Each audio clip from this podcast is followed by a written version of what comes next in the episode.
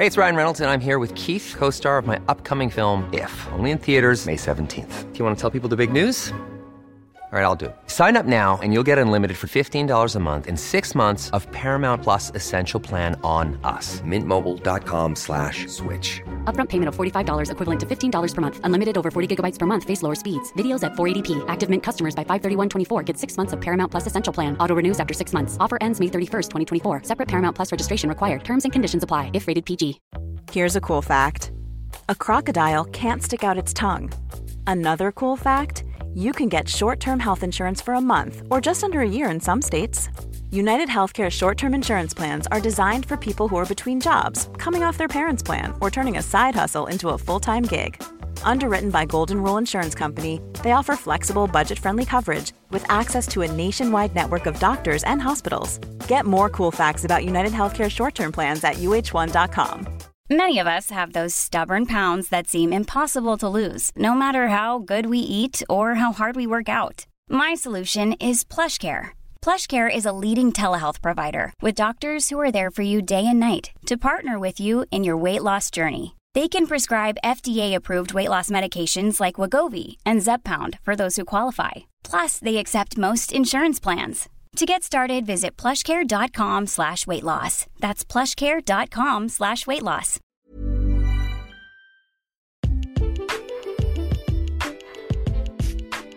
Hola, ¿cómo estás? Primero que nada, gracias por escuchar este podcast. Mi nombre es Oscar Cervantes, soy médico y mi objetivo es poder brindarte información para el Nacional de Residencias Médicas y también para ayudarte en tu formación como médico general. Esto lo hacemos gracias a el conocimiento que hemos adquirido y también gracias a los médicos que nos ayudan para poder ayudarte a ti, médicos invitados especiales dentro del podcast, que te van a estar ayudando y orientando día con día en donde quiera que estés y en donde quiera que te encuentres.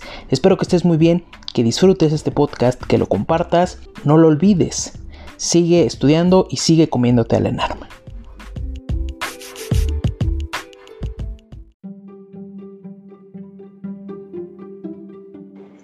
Hola, ¿cómo están? El día de hoy eh, tenemos otra vez a la doctora Ivette Calderón, conocida como doctora Plataki, que nos va a estar explicando eh, puntos claves del lupus, que obviamente es dentro de sus especialidades de la doctora. Y también le vamos a estar haciendo unas preguntas que nos mandaron por Instagram. Entonces, doctora, ¿cómo está? Otra vez, gracias. Hombre, gracias por la invitación, todo muy bien, gracias. Muy bien, doctora. Bueno, pues ya nos estuvo platicando de diferencias entre artritis reumatoide y entre osteoartrosis. Y en esta ocasión, pues eh, vamos a platicar un poquito de lupus como tal. Y de manera muy general, este, nuevamente, ¿qué es el lupus? ¿Y a quién afecta principalmente? Ok, el, lupus em, yo lo definiré como una enfermedad autoinmune sistémica, porque afecta absolutamente cualquier órgano o sistema del cuerpo. Eh, es una enfermedad que principalmente afecta mujeres, afecta de hecho a nueve mujeres por cada hombre. Eh, y la edad de aparición es una edad, generalmente se relaciona con personas o con mujeres jóvenes, mujeres de hecho premenopáusicas, mujeres que todavía están con el estímulo estrogénico por lo regular son mujeres que si tuvieras que ponerlas ahí un, este, un rango de edad como más habitual, porque insisto, como todo en la reumatología tenemos todas las variedades del mundo en edades, en sexos y en todo, generalmente son mujeres que oscilan entre los 25 y 35 años, más o menos, en alrededor de los 30, diré yo, son mujeres jóvenes. Es algo que ya de por sí es un punto clave para pensar en lupus, mujeres jóvenes que todavía no están en la menopausia. Ok, perfecto, doctora. Este, y como tal, el lupus, como bien lo explicó, ¿no? Es una enfermedad sistémica que va a estar afectando a muchos lados. ¿Por qué? Porque pues va a estar eh, siendo atacada por el mismo, por el mismo cuerpo, ¿no? Por el sistema inmune. En este caso, específicamente, ¿cuál es a nivel genético algo que se puede relacionar con lupus? Ok, a nivel genético hay que recordar que todas las enfermedades autoinmunes, por lo regular las enfermedades autoinmunes suelen tener una, eh, um, un componente de herencia. Si una persona tiene un familiar de primer grado o incluso de segundo grado, es decir, una abuela, una madre, un tío, un hermano con, con alguna enfermedad reumatológica, de hecho la que sea no tiene que ser forzosamente lupus, el riesgo de que esa persona desarrolle una enfermedad reumatológica también pues es mucho más alto. Por lo regular si hay un componente eh, hereditario.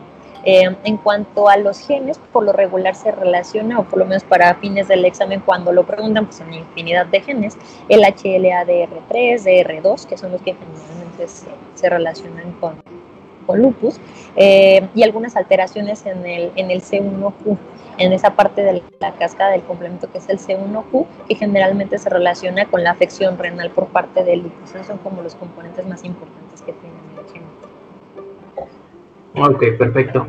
Y bueno, vamos a, a meter acá una de las preguntas que, que, elaboró el equipo, este, que creo que ya nos contestó, pero según, ¿cuál es la edad más frecuente en que se puede agudizar el lupus? Y bueno, la presentación clínica de los pacientes pues ya no lo mencionó, pero ¿en qué edad se puede agudizar más frecuentemente?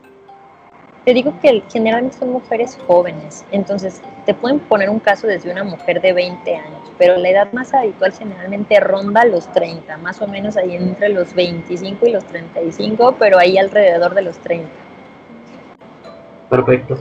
Y bueno, sabemos que el lupus es la de las enfermedades, me parece, entre TB y esta, que se consideran como las simuladoras, ¿no? Este, que puede ser todo, puede parecer todo.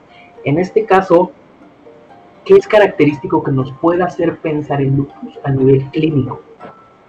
Ok, eh, sí, de hecho lupus puede afectar absolutamente cualquier órgano o sistema, pero hay muchas cosas que nosotros no vamos a notar hasta que solicitemos exámenes de laboratorio. Entonces, ¿qué puede ser que te presenten en el examen, en el examen, perdón, o qué datos te pueden orientar así de manera general?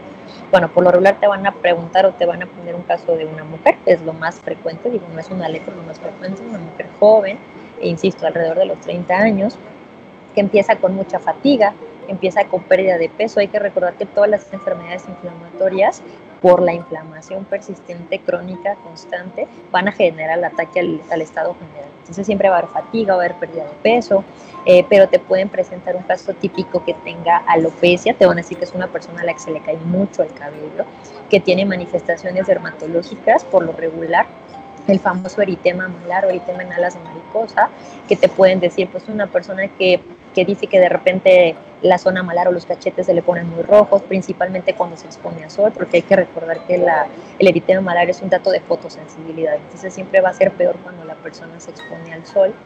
Eh, te pueden hablar también de que es una persona que se presenta con inflamación articular, pero si el único dato que tienes es inflamación articular y es una mujer joven, pues es más frecuente o más probable que pienses en lupus a que pienses, por ejemplo, en artritis reumatoide.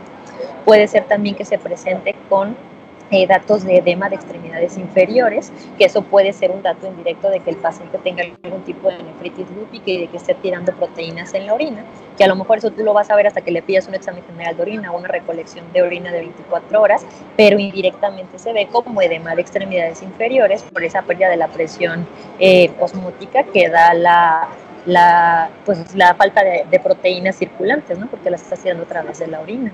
Esos son los datos que pueden ser más comunes. Puede haber también un poquito de dificultad para respirar o de dolor en el pecho, eso asociado obviamente a datos de, de, de derrame pericárdico o de derrame pleural, que es la famosa serositis. Eso sería tal vez lo más clásico. Ok, perfecto. Y como tal, el, el, lupus a nivel de piel, ¿cómo lo se puede diferenciar? Mencionan que se puede diferenciar en agudo, en subagudo y crónico, pero ¿Cómo lo podemos ver nosotros? Ah, está bien fácil. Mira, el agudo, el subagudo y el crónico los puedes diferenciar bien sencillos. El agudo regularmente te va a detonar eh, zonas eritematosas en zonas fotoexpuestas. Entonces, una persona que se va a exponer al sol y, y, le va a salir o se le va a poner eritematosa a la zona malar principalmente, que es la zona más frecuente. De hecho, el, el dato clínico número uno de lupus cutáneo agudo, pues es el eritema malar.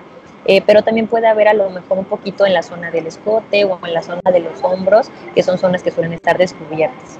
Hay que recordar que el, que el lupus eh, cutáneo agudo, siempre que tú dejes de, de exponerte al sol, va a mejorar y no deja ningún tipo de cicatriz, o sea, desaparece y no te deja ninguna marca si acaso puede tener una ligera este, zona de depigmentación, o sea que se ve un poquito más este, blanco esa zona donde existió el eritema malar, pero suele ser un eritema que no te deja cicatriz. Entonces el agudo no deja cicatriz y aparece en zonas fotoexpuestas. El subagudo. El subagudo generalmente aparece en zonas que no son fotoexpuestas. Ese te puede aparecer en la espalda, en el pecho, en los brazos, pero en zonas como más eh, proximales y también es, es este, asociado a fotoexposición. Entonces también generalmente se asocia con exposición al sol. Tampoco te va a dejar cicatriz. Entonces, ¿qué diferencia el agudo del subagudo? La zona en la que aparece. El agudo es en zonas de fotoexposición y el subagudo generalmente es en zonas no fotoexpuestas, pero ambos se pueden prender cuando te expones al sol. Ninguno de los dos va a dejar cicatriz. Y el crónico por excelencia, el, dato más, eh, o la, la, manifestación más clásica es el lupus discoide, y el lupus discoide siempre va a ser un lupus que te va a aparecer en zonas de cuero cabelludo, en la cara, en las orejas y la diferencia con el agudo y el subagudo es que este sí va a dejar cicatriz, además de que va a tener forma redondeada y van a ser como lesiones eritematosas sobrelevadas que tienen formas redondas, cuando ese lupus eh, crónico o ese lupus discoide desaparezca, va a dejar una cicatriz, que esa va a ser la gran diferencia con los otros. Perfecto, doctora. Eh, abordando dentro de la clínica, tenemos otra pregunta por acá. ¿Cuál es la manifestación más común pulmonar en pacientes con lupus? Es la que nos acaba de mencionar. Sí, la manifestación más común a nivel pulmonar del lupus es la acerositis o el derrame pleural, em, que generalmente suele ser bilateral y no suele ser tan importante. Es decir, ese derrame no te va a comprometer el 50% del pulmón, o sea, te va a aparecer en ambas bases, pero suele ser mínimo y sí puede ser muy sintomático, puede generar principalmente dolor pleurítico o algo de disnea. Entonces el lupus te puede dar cualquier afección pulmonar, incluso datos de trombosis ahí por un SAF indirecto, este, un SAF asociado y lo que quieras, pero la más común por muchos sí es la cirrosis. Perfecto. Y otra pregunta, esta sí está un poquito más complicada, eh, bueno, más larga. ¿Cuál es el riesgo materno de una paciente embarazada que no ha sido diagnosticada con lupus, pero que obviamente lo tiene. ¿Y cuáles son los síntomas más frecuentes? ¿Son los mismos? Mm, fíjate que no es tan común que una persona durante el embarazo debute con lupus. ¿eh? Es un poquito complejo. Este, pero si la persona llegara a debutar con lupus durante el embarazo, puede ser que ese lupus sea más agresivo. De hecho, las personas que ya se conocen con lupus y se embarazan suelen tener embarazos de alto riesgo y suelen tener complicación de la enfermedad de base. A diferencia, por ejemplo, de artritis reumatoide, donde si la persona se embaraza, generalmente la enfermedad se apaga. El lupus se prende. Entonces, las manifestaciones por lo regular podrían ser a nivel de piel, a nivel articular y a nivel de afección renal. Perfecto. Ok. Y bueno, pasando dentro de, sabemos que para diagnosticar lupus eh, no nada más es este, una cosa o un valor, sino que se tienen que tener una amplia cantidad de criterios para poder hacerlo. Y por lo tanto es un poco complicado. Pero dentro de esto, eh, juntando la clínica y juntando, por ejemplo, valores de laboratorio que sean los, los anticuerpos, dentro de los anticuerpos, ¿cuáles se consideran los más sensibles para la detección de lupus? Ok, el anticuerpo más sensible siempre va a ser la determinación de anticuerpos antinucleares en general por método de inmunofluorescencia. Ese es el más sensible. Ese es tu método de cribado, el primero que tienes que hacer. Tiene alta sensibilidad porque quiere decir que si el examen sale negativo es muy poco probable que la persona tenga lupus. Pero si el examen sale positivo, puede que tenga y puede que no tenga. Entonces te sirve para excluir a los sanos, ¿sale? Ese es el examen más sensible. En cambio, el más específico porque seguramente era la siguiente pregunta, suele ser los anticuerpos anti-DNA, esos son los más específicos, ahí medio empatados con los anticuerpos anti-SM, y esos son los más específicos. Ok, perfecto. Esa era la siguiente pregunta. Ok, doctor. Y por ejemplo, si nos ponen un caso clínico eh, con diferentes anticuerpos, nos tenemos que enfocar siempre en los, en los, en los ANA, pues, Ay, jole, esa pregunta está medio compleja de, explicar. Mira, mm, si te ponen, lo que pasa es que la tendencia es a pensar que los anticuerpos son diferentes. Es decir, si te ponen unos anticuerpos antinucleares, unos anti-DNA y unos anti-RO, la gente piensa que son anticuerpos distintos y no lo son. Los anticuerpos antinucleares engloban a todos los demás. Entonces, los anticuerpos antinucleares es el primer dato que te van a dar para que tú digas, Si esta persona no tiene anticuerpos antinucleares en el caso clínico, si están negativos o tienen un valor cero significativo, con esto quiero decir 1,80, 1 a 160, no valen, no sirven, entonces esa cosa no es ¿sale? Entonces, primero te van a dar de entrada un dato de unos anticuerpos antinucleares a un título significativo, es decir, arriba de 1 a 320. Ya te dijeron que tiene anticuerpos antinucleares, después te van a dar la inmunoespecificidad, que es el desglose de esos anticuerpos antinucleares. A ella hablamos de los anti-DNA, anti-SM, anti-RO, anti-LA, este, todos los demás que ya conoces. Entonces ya cuando te den ese perfil y veas tú un anti-DNA, como es el más específico, o un anti-SM, ya vas a saber que se trata de un ¿Cuál podría ser el tratamiento de primera línea o el más eficaz? Ah, ok. Hablando de lupus va a depender de la severidad. Cuando tenemos un y de las manifestaciones. Cuando tenemos un lupus que tiene manifestaciones que no ponen en peligro la vida o que no dañan órgano blanco, es decir, un lupus con afección articular, por ejemplo, el primer manejo puede ser ahí sí, AINES que esa es la respuesta que puede confundir en el examen cuando te presentan un caso de artritis reumatoide. En el caso del lupus y esa afección articular sí puedes empezar con AINES. Si tienes una serositis, también puedes empezar con AINES y puedes agregar azatioprina. Para no confundirlos, para fines prácticos, un lupus generalmente, independientemente de la gravedad, va a llevar cloroquina, eso es casi de cajón, casi de ley, va a llevar corticoide, porque de hecho el lupus es una enfermedad que por excelencia requiere corticoide, aunque sea dosis bajas, pero siempre requiere corticoide, y el inmunosupresor que vas a asociar va a depender de qué tan severa es la enfermedad. Si les ponen un caso, por ejemplo, de una afección a nivel del sistema nervioso central o de una afección renal, entonces pueden utilizar tanto micofenolato como ciclofosfamida si te ponen una afectación no tan severa, es decir, un derrame pericárdico, un derrame pleural, afecciones, de, por ejemplo, de complementos séricos bajos, ahí puedes utilizar azatioprina, que es como el, el, el medicamento que más damos en lupus cuando no son situaciones graves.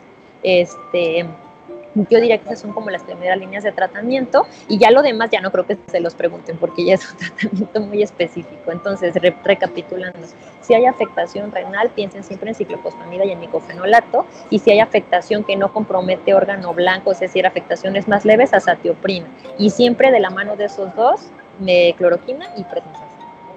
Perfecto, doctora. Pues creo que abordamos todo, está bastante claro y pues le agradezco bastante el tiempo y la información nuevamente, doctora. Y pues nada más, muchísimas gracias. Gracias a ti, que estén muy bien. Apuesto a que te gustó el podcast, ayuda a este tierno humano y envíalo a tus amigos. Además, escúchanos en Spotify, Apple Podcast, iBox y Google Podcast. Besitos y cuídate del COVID-19.